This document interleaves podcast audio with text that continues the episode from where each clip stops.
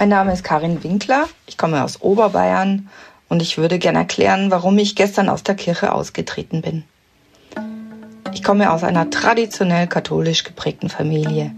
Im Laufe des Lebens habe ich mich immer mehr von der Kirche entfernt und auch vom Glauben. Diese Nachricht habe ich am Freitag erhalten. Jetzt kann ich nicht mehr. Meine Kinder sind jugendlich. Sie bekommen auch mit, was in der Kirche läuft. Wir haben das besprochen und sind gestern alle drei ausgetreten. Ich fühle mich sehr befreit. Karin Winkler und ihre Kinder haben einen Schlussstrich gezogen. Für sie ist das Kapitel katholische Kirche vorbei. Die Kirchen verlieren ja ohnehin schon jedes Jahr Hunderttausende Mitglieder durch Austritte und mit den neuerlichen Missbrauchsskandalen gab es nochmal eine neue Welle. Das alles wirft auch die Frage auf, warum der deutsche Staat eigentlich noch so eng mit den Kirchen verflochten ist. Bis heute zahlt er den Kirchen jedes Jahr hunderte Millionen Euro. Außerdem zieht er für sie die Kirchensteuer ein. Und ich finde, dass der Staat nicht dafür da ist, ähm, die Konstrukte der Kirchen irgendwie aufrechtzuerhalten und irgendwie ins nächste Jahrhundert zu bringen, sondern das ist die Aufgabe der Kirchen selber. Das ist Franziska Brandmann, Bundeschefin der Jungen Liberalen. Und sie beschäftigt die Frage, wann trennt sich der Staat endlich von der Kirche? Willkommen zu Stimmenfang, dem Politikpodcast vom Spiegel. Ich bin Marius Mestermann und ich muss beichten, dass ich selbst noch Mitglied in der Kirche bin, zwar in der evangelischen, aber ohne so genau zu wissen, warum. Vielleicht liegt es daran, dass ich mit christlichen Bräuchen und Geschichten aufgewachsen bin oder dass ich als Jugendlicher mit Konfirmandinnen und Konfirmanden gearbeitet habe. Beim Gottesdienst war ich aber schon lange nicht mehr. Und ich habe mich schon öfter gefragt, ob ich die Kirchensteuer wirklich noch auf meinem Gehaltszettel sehen will. Aber bislang habe ich noch keine Konsequenzen gezogen. Franziska Brandmann hat nicht so lange gefackelt. 21 bin ich ausgetreten. Das habe ich mir nicht einfach gemacht, weil ich bin sehr, ich bin, glaube ich, erzogen worden. Für mich war Glaube immer etwas, was ich mit den Werten verbunden habe, mit denen ich aufgewachsen bin. Nächstenliebe, Brandmann, mittlerweile 27 Jahre alt, ist seit November Bundesvorsitzende der Jungen Liberalen, also der Nachwuchsorganisation der FDP. Und sie hat sich gleich mal auf die Fahnen geschrieben, die Trennung von Staat und Kirche voranzutreiben. Meine Kollegin Rebecca Wiese hat sie in Berlin zum Spaziergang getroffen. Ich hoffe, es wird nicht ketzerisch, wenn wir uns da jetzt austauschen. wir laufen ja nur los. Genau. Und es liegt in Ihrer Hand, wie ketzerisch es wird. nein, nein, das äh, steht mir gar nicht zu. Und jetzt sitzt Rebecca mit mir im Studio. Wie ist denn Franziska Brandmann von der Katholikin zur Kirchenkritikerin geworden, um es mal überspitzt zu formulieren?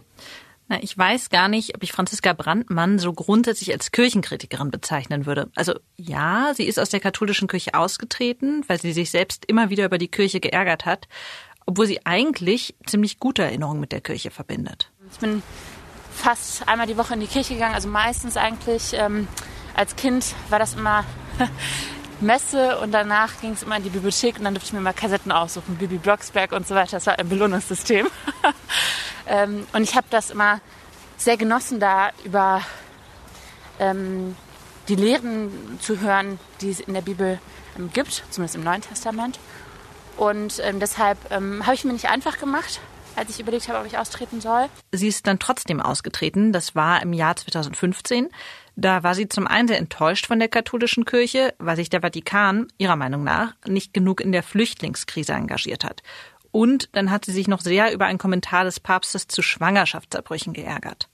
Das hat mich so schockiert in meinem Glauben an Selbstbestimmung und Mitmenschlichkeit, dass ich gesagt habe, wenn es jetzt nicht die Kirche wäre, sondern ein Verein, in dem ich selber Mitglied geworden wäre, wäre ich dann auch Mitglied? Und dann habe ich mir gedacht, wäre ich nicht. Und deshalb bin ich ausgetreten. Trotzdem weiß ich nicht, ob Brandmann deshalb für mich gleich eine Kirchenkritikerin ist, weil zumindest in ihrer politischen Haltung geht es ihr gar nicht um die Inhalte der Kirche. Wichtig ist für sie etwas ganz anderes. Ich finde, dass Kirche Privatsache ist, Religion. Ich finde, das ist Privatsache. Wenn ich so darüber spreche, wie ich zum Beispiel zur Kirche stehe, dann ist das was, was mit mir zu tun hat, mit mir als Individuum, mit mir als Person. Und ich finde, ähm, ich finde es super wichtig, dass jeder Mensch in Deutschland sich selbst aussuchen darf, ob er glaubt, an was er glaubt. Ähm, und es ist mir sehr wichtig, dass man sich auch entscheiden kann, nicht zu glauben. Dieser Gedanke hat in der FDP Tradition. Die Partei setzt sich nämlich schon sehr lange dafür ein, Staat und Kirche klar voneinander zu trennen. Bei einem Parteitag vor knapp 50 Jahren hat man sich das Prinzip freie Kirchen im freien Staat verordnet. Das soll heißen, alle können in Deutschland glauben, was sie wollen oder eben an nichts glauben. Die Hauptsache ist, dass Staat und Kirche voneinander unabhängig sind. Und jetzt wittert die FDP die Chance, dieses Ziel in der Ampel endlich umzusetzen. Ich glaube, das ist auf jeden Fall ein riesiges Projekt. Und ich glaube, das ist sehr wichtig, dass jetzt angegangen wird. Also das ist mein Anspruch an diese Regierung. Und dazu fordere ich die Bundesregierung auf jeden Fall auf, das zu priorisieren, weil ich denke, das ist jetzt eine Koalition, die auch ganz konkret auch von vielen Jungen und Erstwählern gewählt wurde, mit dem Anspruch, dass jetzt Modernisierung entstehen soll, dass unser Staat modernisiert werden soll.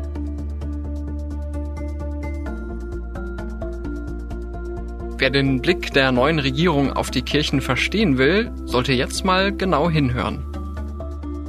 Ich schwöre, dass ich meine Kraft dem Wohle des deutschen Volkes widmen, seinen Nutzen mehren, Schaden von ihm wenden, das Grundgesetz und die Gesetze des Bundes wahren und verteidigen, meine Pflichten gewissenhaft erfüllen und Gerechtigkeit gegen jedermann üben werde.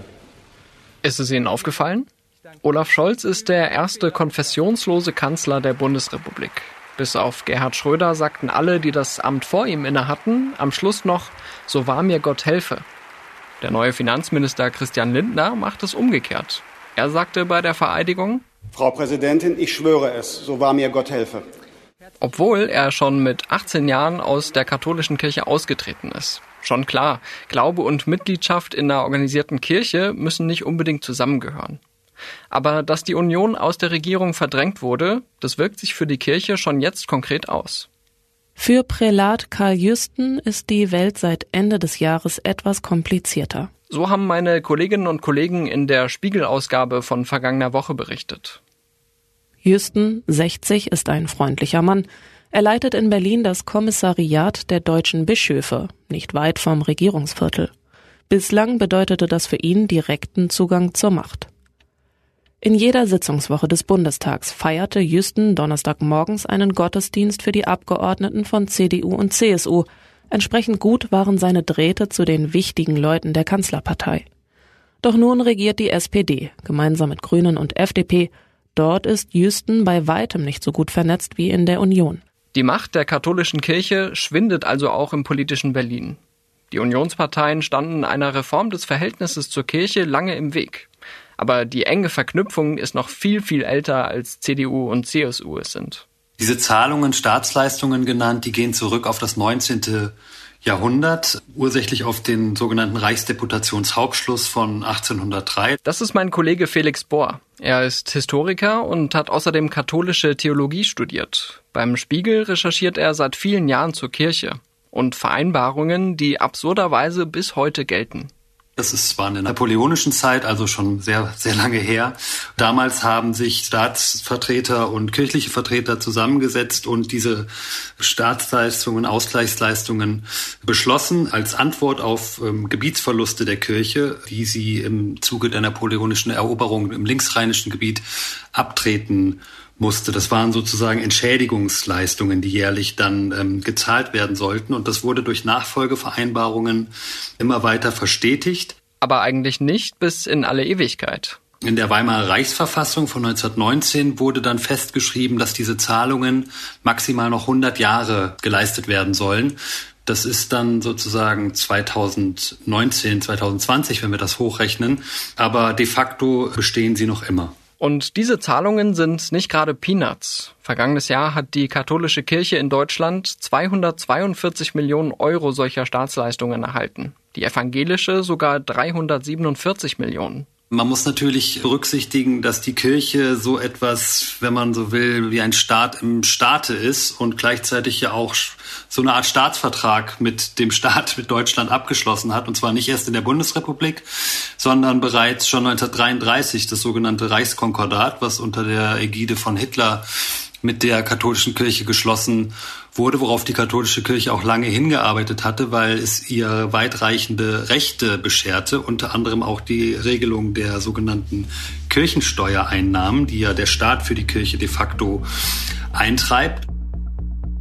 Die Privilegien der Kirche in Deutschland, und ich staune selbst, während ich das sage, gehen also auf die Zeiten von Napoleon und Hitler zurück. Nach dem Zweiten Weltkrieg ging es damit einfach so weiter. Man muss sich das so vorstellen, dass seitdem die Politik, die ja anfangs, vor allem anfangs ja auch sehr christlich geprägt war unter Konrad Adenauer, CDU-Politiker, dieses Eisen nie angefasst hat, weil die Kirche gleichzeitig, wie wir ja wissen, auch ein sozusagen ein wichtiger gesellschaftlicher Player wurde und auch heute noch ist. Nur fehlen der Kirche jetzt die engsten Verbündeten im Kanzleramt. Ich finde es auch völlig Wahnsinn, wenn man sich anguckt, dass die Staatsleistungen beispielsweise noch in die napoleonische Zeit zurückreichen. Das ist ja unvorstellbar. Ähm, und dass sie so lange überlebt haben. Deshalb umso wichtiger, dass wir äh, das jetzt angehen. Die Julis sehen ihre Zeit gekommen, um Staat und Kirche endlich zu trennen. Angefangen beim Geld. Staatsleistungen sind im Endeffekt ja nichts anderes als Steuergelder, die auch Leute zahlen, die gar nicht Mitglieder der Kirche sind. Ich finde, es gibt eben nicht nur die positive Religionsfreiheit, also dass ich eine Religion frei wählen kann, sondern auch die negative, ich kann auch nicht religiös sein. Die Staatsleistung wirklich abzuschaffen, ist allerdings ein Mammutprojekt. Man könnte auch sagen, ein Mammon-Projekt.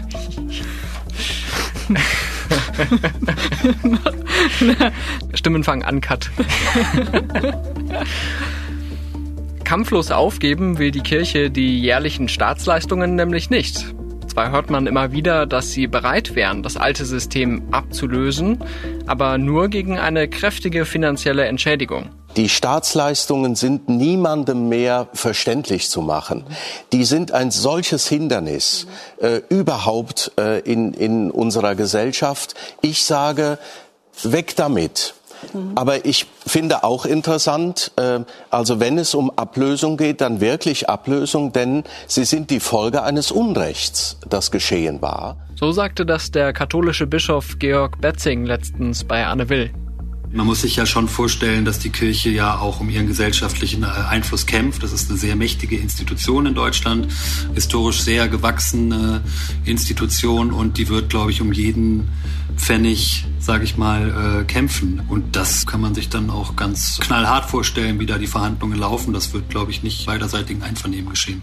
Welche Summe da angemessen wäre, daran scheiden sich die Geister. Also es gibt Vorschläge aus der Politik, dass sozusagen eine einmalige Ablösesumme gezahlt werden soll in Höhe des 18,6-fachen der jährlichen Zahlungen. Das wären bei 590 Millionen Euro im Jahr dann knapp 11 Milliarden Euro. Das war bereits ein Gesetzesentwurf, äh, der eingebracht wurde in der alten Legislaturperiode, der damals keine Mehrheit im Parlament fand und der aber jetzt offenbar wieder aktuell sein soll. Insofern gibt es da einen sogenannten fairen Rahmen, wie das genannt wird. Ob die Kirche das als so fair empfindet, das wage ich mal zu bezweifeln.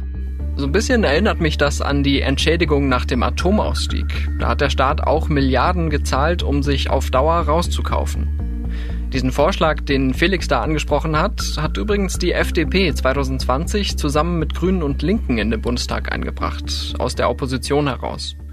Tatsächlich fanden Abgeordnete der Union das Konzept gar nicht so schlecht und sagten, sie wollten die Staatsleistungen ja auch ablösen. Aber zugestimmt haben sie trotzdem nicht und dann auch keinen eigenen Vorschlag präsentiert. Die Ablösung betrifft in besonderer Weise das Verhältnis von Bund und Ländern. Deswegen erscheint es mir diskussionswürdig, wenn Sie in Ihrem Gesetzentwurf einen konkreten Faktor benennen, 18,6, und nicht einen Korridor für individuelle Lösungen auch durch die Länder. Am Ende schulden wir diese Entschädigungszahlungen als Bund nicht, werden sie auch nicht zahlen, sondern das Grundgesetz und die Weimarer Reichsverfassung hat uns die Rolle eines neutralen Mittlers zugewiesen. Das heißt, wir müssen schon auch bedenken, dass die Länder in, an keiner Weise jetzt bisher den klaren Willen artikuliert haben. Erst dann, wenn die Unionspolitiker im Bundestag verwiesen also darauf, dass man gemeinsam mit den Bundesländern eine Lösung finden müsse, ohne das dann aber auch umzusetzen. Und so schleppt sich das Thema weiter in diese Legislaturperiode. Im Koalitionsvertrag der Ampel steht jetzt, man wolle im Dialog mit den Ländern und den Kirchen einen fairen Rahmen für die Ablösung der Staatsleistungen schaffen. Was darauf hinauslaufen dürfte, dass es noch viele lange Gesprächsrunden gibt.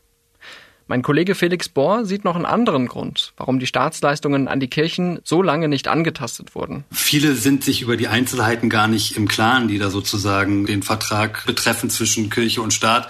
Beispielsweise wird ja auch das Gehalt der deutschen Bischöfe vom Staat bezahlt, ne, vom Steuerzahler, also von von dir und äh, mir. Allein in der katholischen Kirche in Deutschland gibt es viele Dutzend dieser Würdenträger. Das Grundgehalt für so einen Bischof liegt bei 8000 Euro. Dass dieses System jetzt immer stärker in die Kritik gerät, hat sich die Kirche auch selbst zuzuschreiben. Gerade jetzt im Zuge dieses epochalen Missbrauchsskandals, der ja seit Jahren immer wieder neue Taten ans Tageslicht bringt, schwindet auch ein bisschen die Toleranz. Gleichzeitig müssen wir uns aber auch äh, natürlich vor Augen führen, dass die, der kirchliche Einfluss in den letzten Jahrzehnten stetig immer weiter abgenommen hat. Die Staatsleistungen abzuschaffen wirkt also wie ein logischer, überfälliger Schritt. Das macht es auch ziemlich leicht, sowas zu fordern, muss man sagen. Man muss sich ja auch vor Augen führen, dass die Kirche jährlich Steuereinnahmen von rund 6,8 Milliarden Euro kassiert und ein geschätztes Vermögen von mehr als 200 Milliarden Euro besitzt in Immobilien, in Ländereien. Das heißt, die katholische Kirche würde jetzt nicht gleich verarmen, wenn man ihr jährliche Staatsleistungen in Höhe von mehreren hundert Millionen Euro streicht. Aber das würde die Verflechtung von Staat und Kirche noch längst nicht beenden. Ich glaube, dass man grundsätzlich alle Glaubensrichtungen und alle Vereine dieser Art, die es dann gibt, also die Kirchen sollen ja organisiert sein in einer Art Verein, dass man die zu gleichermaßen beteiligen muss. Also dass man denen weiter ermöglicht, karitative Zwecke auszuüben und so weiter, wenn sie es selbst finanzieren, dass man denen natürlich ermöglicht, eine Gebühr einzuziehen, zum Beispiel von Mitgliedern der Kirche, aber dass ähm, die Kirchen das eben selbst machen müssen. Die Kirche wäre dann ganz einfach so etwas wie ein großer Verein. Wenn man jetzt sagt, okay, der Staat zieht nicht weiter die Kirchensteuer ein, dann heißt das ja nicht, dass sie sich nicht mehr finanzieren können, sondern das heißt dann, sie sind selbst dafür verantwortlich, wie jeder andere Verein auch, die äh, Gläubigen anzuschreiben, die Mitglieder sind in ihrer Kirche. Das bedeutet im Umkehrschluss, dass man auch das Outsourcing gesellschaftlicher Aufgaben an die Kirche abschaffen müsste. Sie ist ein großer Sozialträger, sie betreibt Krankenhäuser, Altersheime, Kindergärten, Schulen und zwar tausendfach. Ne? Also die nimmt dem Staat sozusagen ja auch viele Aufgaben ab. Die sind sozusagen auf diesem sozialen Feld sehr miteinander verflochten. Gleichzeitig ist es aber auch, und das muss ist auch Teil der Wahrheit, äh, total kompliziert, das jetzt zu entwirren. Ne? Also jemand, der sich hinstellt und sagt, so, wir lösen das jetzt ab und morgen sind Staat und Kirche getrennt wie in Frankreich, das ist in Deutschland halt äh, nicht ad hoc möglich. Das ist ein Prozess, der dauert wahrscheinlich Jahrzehnte, würde ich fast sagen. Übrigens kommt man auch am Staat nicht vorbei, wenn man aus der Kirche raus will. Das haben jetzt, glaube ich, viele Leute erfahren in den letzten Wochen, weil durch den Missbrauchsskandal ging ja die Nachfrage nach Kirchenaustritten sehr stark hoch. Ähm, da haben viele Leute sich, glaube ich, gewundert, dass sie gesehen haben, Moment, wenn ich aus der Kirche austrete, dann muss ich nicht zu meiner Gemeinde gehen oder auf, keine Ahnung, katholisch.de, sondern ich muss zum Amt. Ich muss ähm, zum Amtsgericht zum Beispiel. Je nach Bundesland kann es auch das Standesamt sein. Ohne den Staat geht es jedenfalls nicht. Aber ein Austritt aus der Kirche bedeutet nicht unbedingt, ich gebe gar kein Geld mehr für gute Zwecke aus, sagt Brandmann. Ich nehme das bei vielen wahr, die sagen, ich trete jetzt aus der Kirche aus, es geht mir nicht um die Kirchensteuer. Ich würde trotzdem voll gerne weiter Geld spenden an karitative Zwecke und es dann doch nicht tun. Und deshalb glaube ich, es wäre echt cool eigentlich, wenn man da irgendwie eine Art von Portal hätte oder so, wo jeder, der einen Kirchenaustritt vornimmt, dann direkt irgendwie, keine Ahnung, eine Erinnerung bekommt, hey, übrigens, hier sind andere soziale Zwecke oder karitative Zwecke, denen du Geld spenden kannst, freiwillig. Und wenn man dann argumentieren will, man muss Staat und Kirche voneinander trennen, müsste man ja eigentlich auch sagen, naja, wir strukturieren unsere Woche um, warum haben wir sonntags frei, warum haben wir christliche Feiertage? Ja, warum eigentlich? Ja, finde ich, können wir doch mal drüber sprechen als ähm, Gemeinschaft. Also ich glaube, das ist eigentlich eine Debatte, die wir in der Gesellschaft mal führen sollten. Warum richten wir uns in unseren Feiertagen nach kirchlichen Tagen? Ähm, warum hat nicht zum Beispiel jeder Arbeitnehmer ein bestimmtes Budget an ähm, freien Tagen, die er legen kann, wie er möchte beispielsweise? Ist das eigentlich noch zeitgemäß?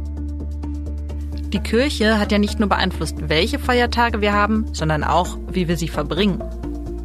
Warum gibt es noch ein sogenanntes Tanzverbot? Also an bestimmten christlichen Tagen dürfen keine Partys gefeiert werden, äh, müssen Clubs schließen zum Beispiel. Nicht, weil es dafür einen bestimmten Grund gibt, sondern wirklich einzig und allein, weil die Kirche sagt, an diesem Tag ist Folgendes passiert und da soll keiner tanzen, da sollen sich bitte alle schlecht fühlen.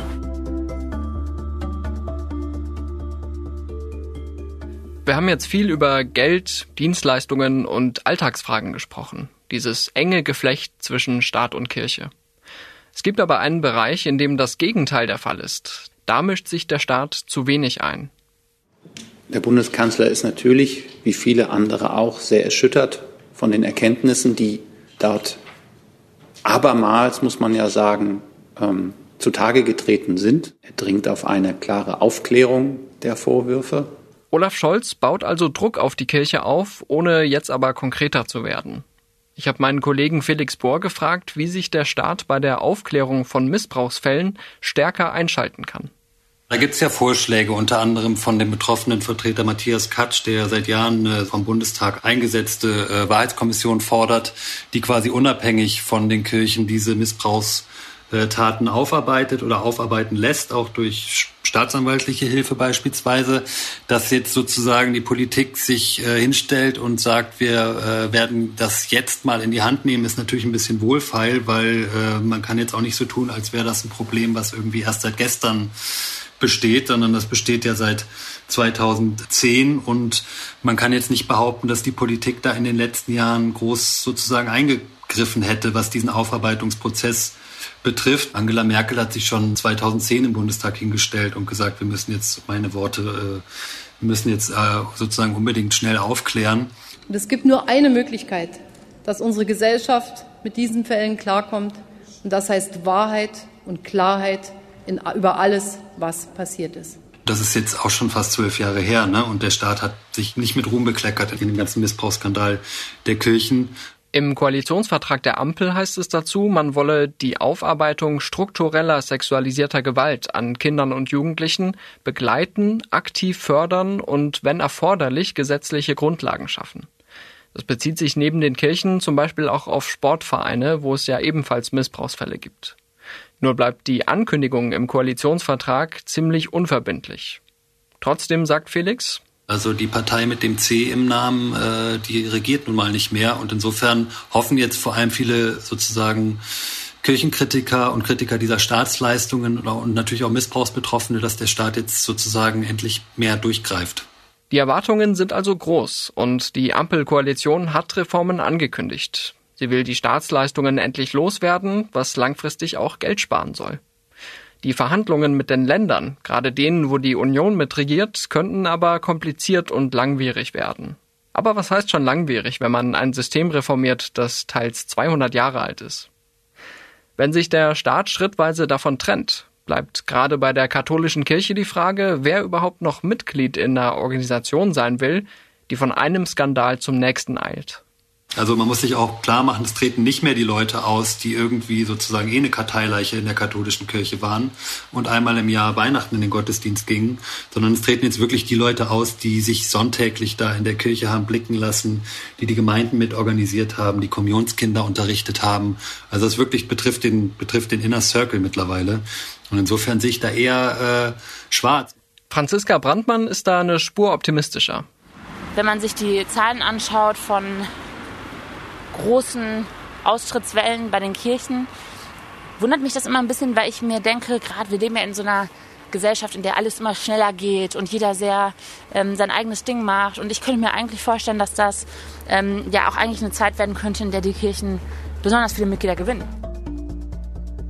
Dafür müssen sie aber erst Vertrauen zurückgewinnen, damit man sich nicht bei jedem Blick auf den Gehaltszettel fragt, will ich das eigentlich alles noch? Das war Stimmenfang, der Politik-Podcast vom Spiegel. Wenn Sie uns Feedback oder Themenvorschläge schicken möchten, melden Sie sich gern per WhatsApp oder Mailbox unter plus 49 40380 80400 oder schicken Sie uns eine Mail an stimmenfang.spiegel.de. Die Kontaktdaten gibt's wie immer auch in den Show Notes. Mein Name ist Marius Mestermann.